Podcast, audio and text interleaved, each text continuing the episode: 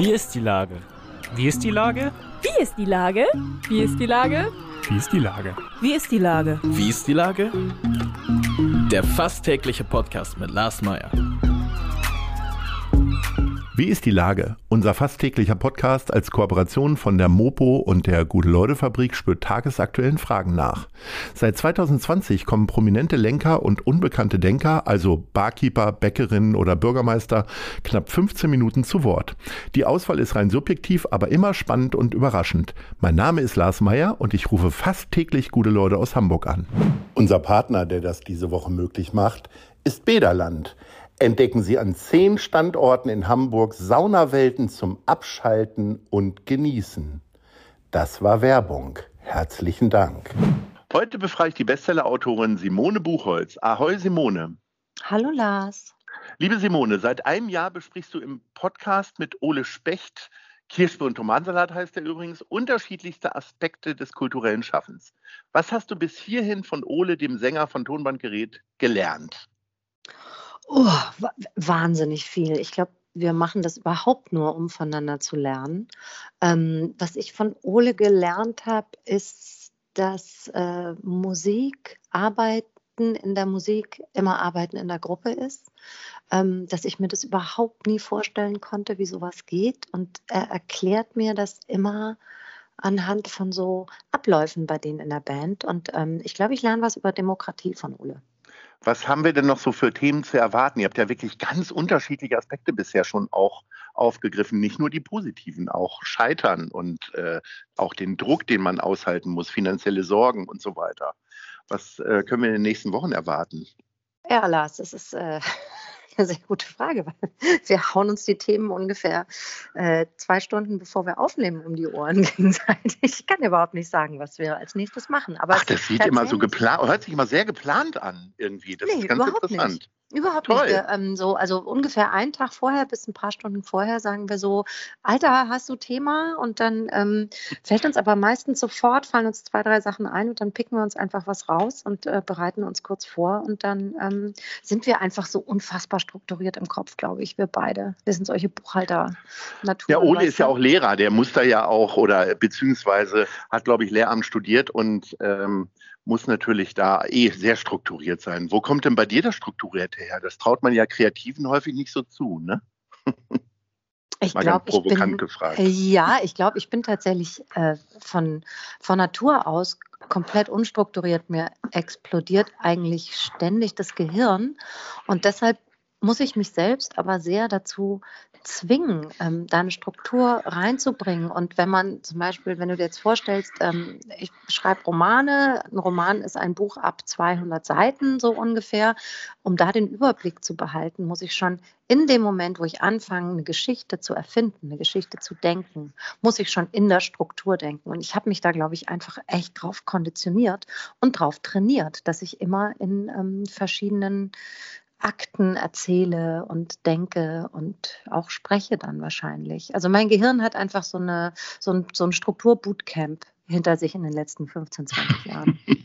Du bist ja jetzt gerade dabei mitten im Schreibprozess. Ähm, das geht dem Ende entgegen mit deinem neuen Buch, was ja nun kein Krimi ist. Oder hast du dich jetzt doch noch anders entschieden und auf den letzten Wochen doch noch ein Krimi draus gemacht? Nee, überhaupt nicht. Es ist, ähm, äh, oh Gott, das ist, ich, ich glaube, es ist eine, das Genre kann man gar nicht so benennen, aber es ist was, hat was Utopisches ähm, und es geht äh, grob gesagt darum, ähm, Unsterblichkeit pro und contra. Ähm, und äh, wie lebt es sich eigentlich ähm, auf einem fliegenden Holländer, wenn man da seit 80 Jahren ist und von nichts mehr bedroht wird? Und ähm, wie lange kann man das so machen? Und wann ist dieses, dieses Leben vielleicht auch so ein freiheitliches Gesamtwerk und ähm, nicht von einzelnen Interessen geleitet. Darum geht's. Klingt jetzt ein bisschen, es klingt jetzt ein bisschen wirr, aber ja, es ist auch wirr. Du bist jetzt mittendrin. Wann kommt denn das Buch dann? Ist ja noch ewig hin dann immer, ne? Bis das dann ja. gedruckt wird und äh, die ein, zwei Kommafehler rausgemacht werden und so weiter. Also wenn alles gut geht, erscheint es im Oktober, ist zumindest der Plan. Aber ich muss jetzt demnächst abgeben. Na gut, dann wünsche ich dir da auf jeden Fall schon mal ganz viel Glück. Ein bisschen weniger Glück habt ihr äh, ganzen Autorinnen und Autoren ja gehabt, äh, wenn es darum geht, eine der wichtigsten Messen irgendwie besuchen zu können. Die Leipziger Buchmesse Ende März eigentlich geplant, äh, ist jetzt abgesagt worden. Jetzt sind aber ein paar Kolleginnen von dir auf die Idee gekommen, nö, wir wollen trotzdem lesen. Mach die Buchmesse auf, heißt eine, äh, eine Petition, die du auch mit unterschrieben hast. Äh, erklär mal in drei bis fünf Sätzen den Sachverhalt. Naja, es war bis vor, ähm, bis, also ich glaube, so äh, wenige Tage vor der offiziellen Absage der Leipziger Buchmesse so, dass ähm, alle großen Verlage äh, Deutschen sich eigentlich äh, dazu bekannt haben oder sowas wie 85 oder 90 Prozent der großen Verlage haben gesagt, ähm, ja, wir kommen nach Leipzig, wir machen das. Ähm, und innerhalb von kürzester Zeit oder super spontan haben dann, ähm, zumindest für die Öffentlichkeit, haben dann die äh, großen Konzernverlage, also Random House, Holzbrink und der schwedische Bonnier-Konzern, ähm, abgesagt. Und zu diesen großen Konzernen gehören halt sehr viele äh, große Verlage. Ähm, und daraufhin konnte, konnten die Messebetreiber sich das einfach nicht mehr leisten, diese riesigen Hallen zu bewirtschaften. Und somit haben die, ja, die großen Konzerne haben so ein bisschen den Deckel drauf gemacht. Und ähm, das war eben alles sehr kurzfristig. Wir reden ja auch nicht von der Messe nächste Woche, sondern es geht um eine Messe Mitte März. Bis dahin sollen viele Einschränkungen gefallen sein. Wenn wir Glück haben, sind wir ja dann auch so ein bisschen über den Scheitelpunkt der Omikron-Welle raus. Und ähm, ja, wir AutorInnen haben halt so das Gefühl, äh, warum wird denn jetzt hier der Literatur Sarg aufgemacht und vielleicht sogar zugemacht. Zeitgleich findet die Lit Cologne statt in Köln. Ähm, auch die Londoner Buchmesse wird stattfinden.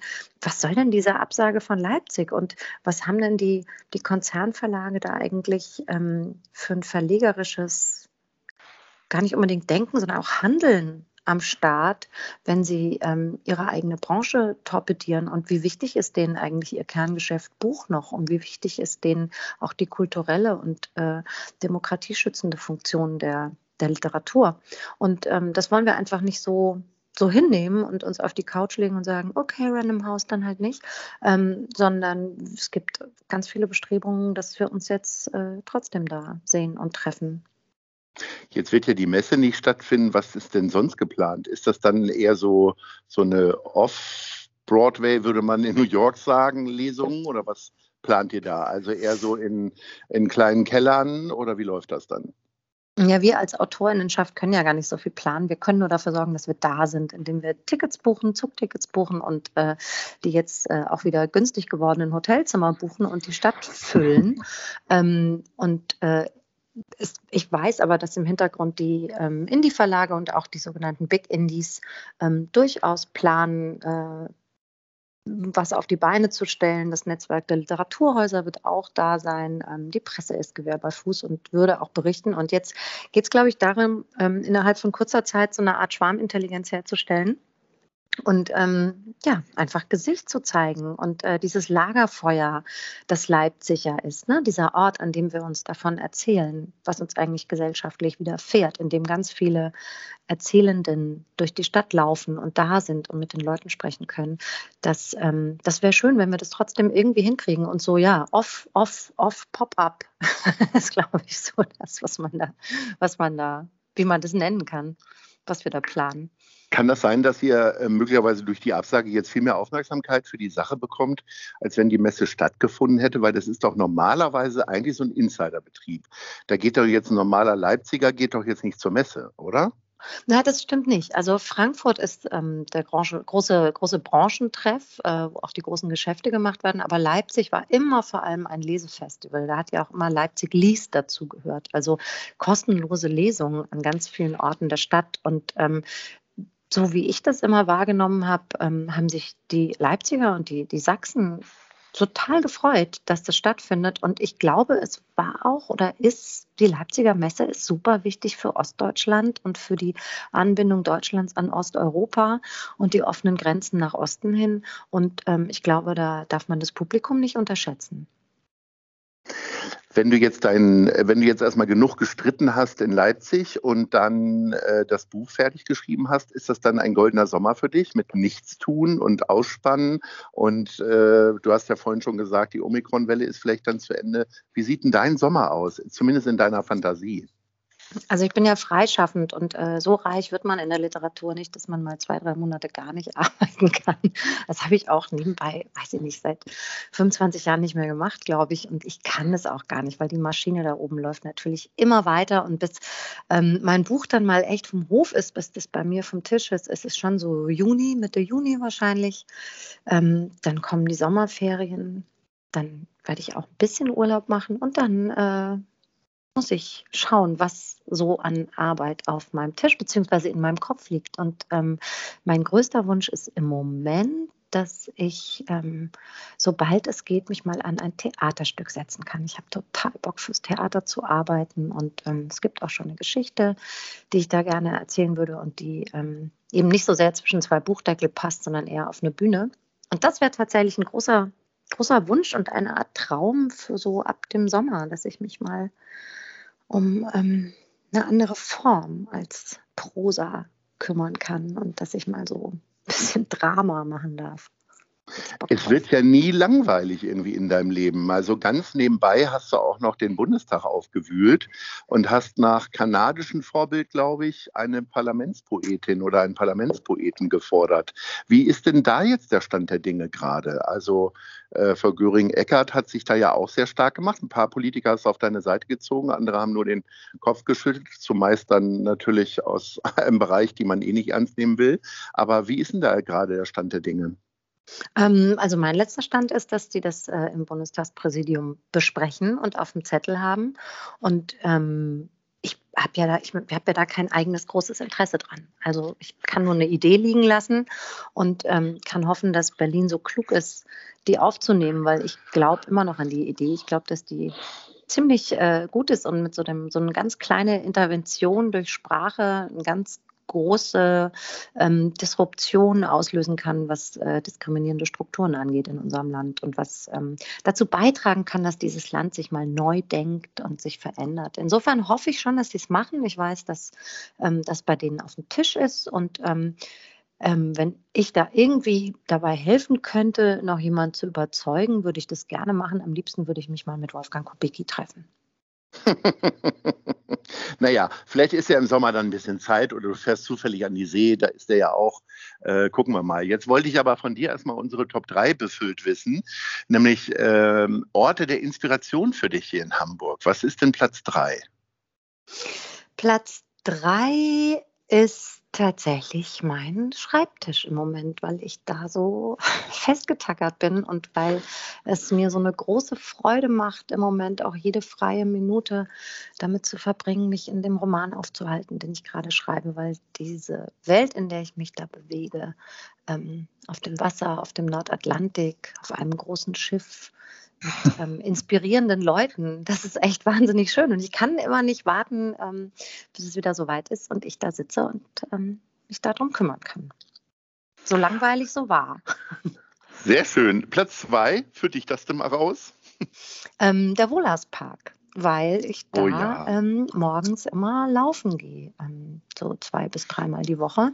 Und zwar, wenn mein Sohn aus dem Haus ist, ähm, schnalle ich mir die Laufklamotten um und dann ähm, laufe ich da meine Runden und kann so wunderbar ähm, nachdenken, weil man immer nur Runden läuft und es eigentlich so langweilig ist. Und ähm, dann bin ich immer schon da, wo ich eigentlich sein will, wenn ich dann wieder am Schreibtisch sitze. Und, und, man sieht äh, auch die Natur so schön, wie die sich oh, ja. im Wohlerspark. Das finde ich ganz toll. Es wird so langsam, ne? Oder? Genau. genau. So langsam wird es. So, Platz 1.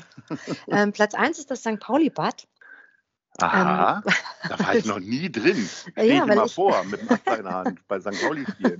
Aber ich fahre da noch nie drin.